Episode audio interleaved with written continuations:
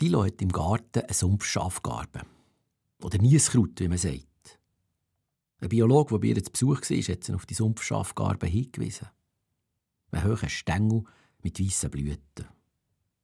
Früher waren die weit verbreitet, heute sind die Sumpfschafgarben gefährdet. Bis jetzt hat sich Lilo wenig dafür interessiert, was in ihrem schattigen, feuchten kleinen Garten wächst. Zu wissen, dass bei ihr etwas Seltenes wächst, was sogar gefährdet ist, hat sie berührt. Sie hat angefangen, sich zu erkundigen, wie das ist mit dieser Sumpfschafgarbe, wo sie noch vorkommt und warum sie so selten geworden ist.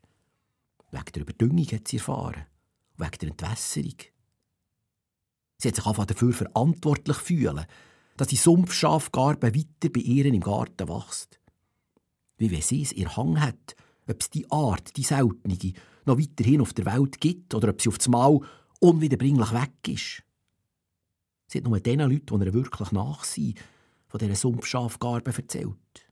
Ihrem Geheimnis.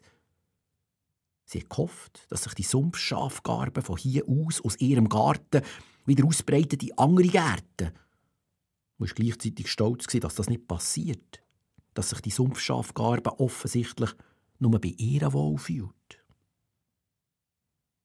Eines Tages hat sie gemerkt, dass sie weg ist dass sie ihre Sumpfschafgarbe im Garten nicht mehr finden kann. Der biologisch vorbeikommen hat er geholfen suchen, hat es aber auch nicht mehr entdeckt. Sie hat gedacht, dass er da vielleicht jemand böse wollte, ein Nachbar oder ein Tier, dass sie vielleicht etwas falsch gemacht hat. Sie hat entdeckt, dass man Sumpfschafgarben auch im Gartenfachgeschäft kaufen kann. Aber das hat Lilo gedacht, würde sie nicht machen das sei nicht das Gleiche. Wenn man der Natur so unter die Arme greifen muss.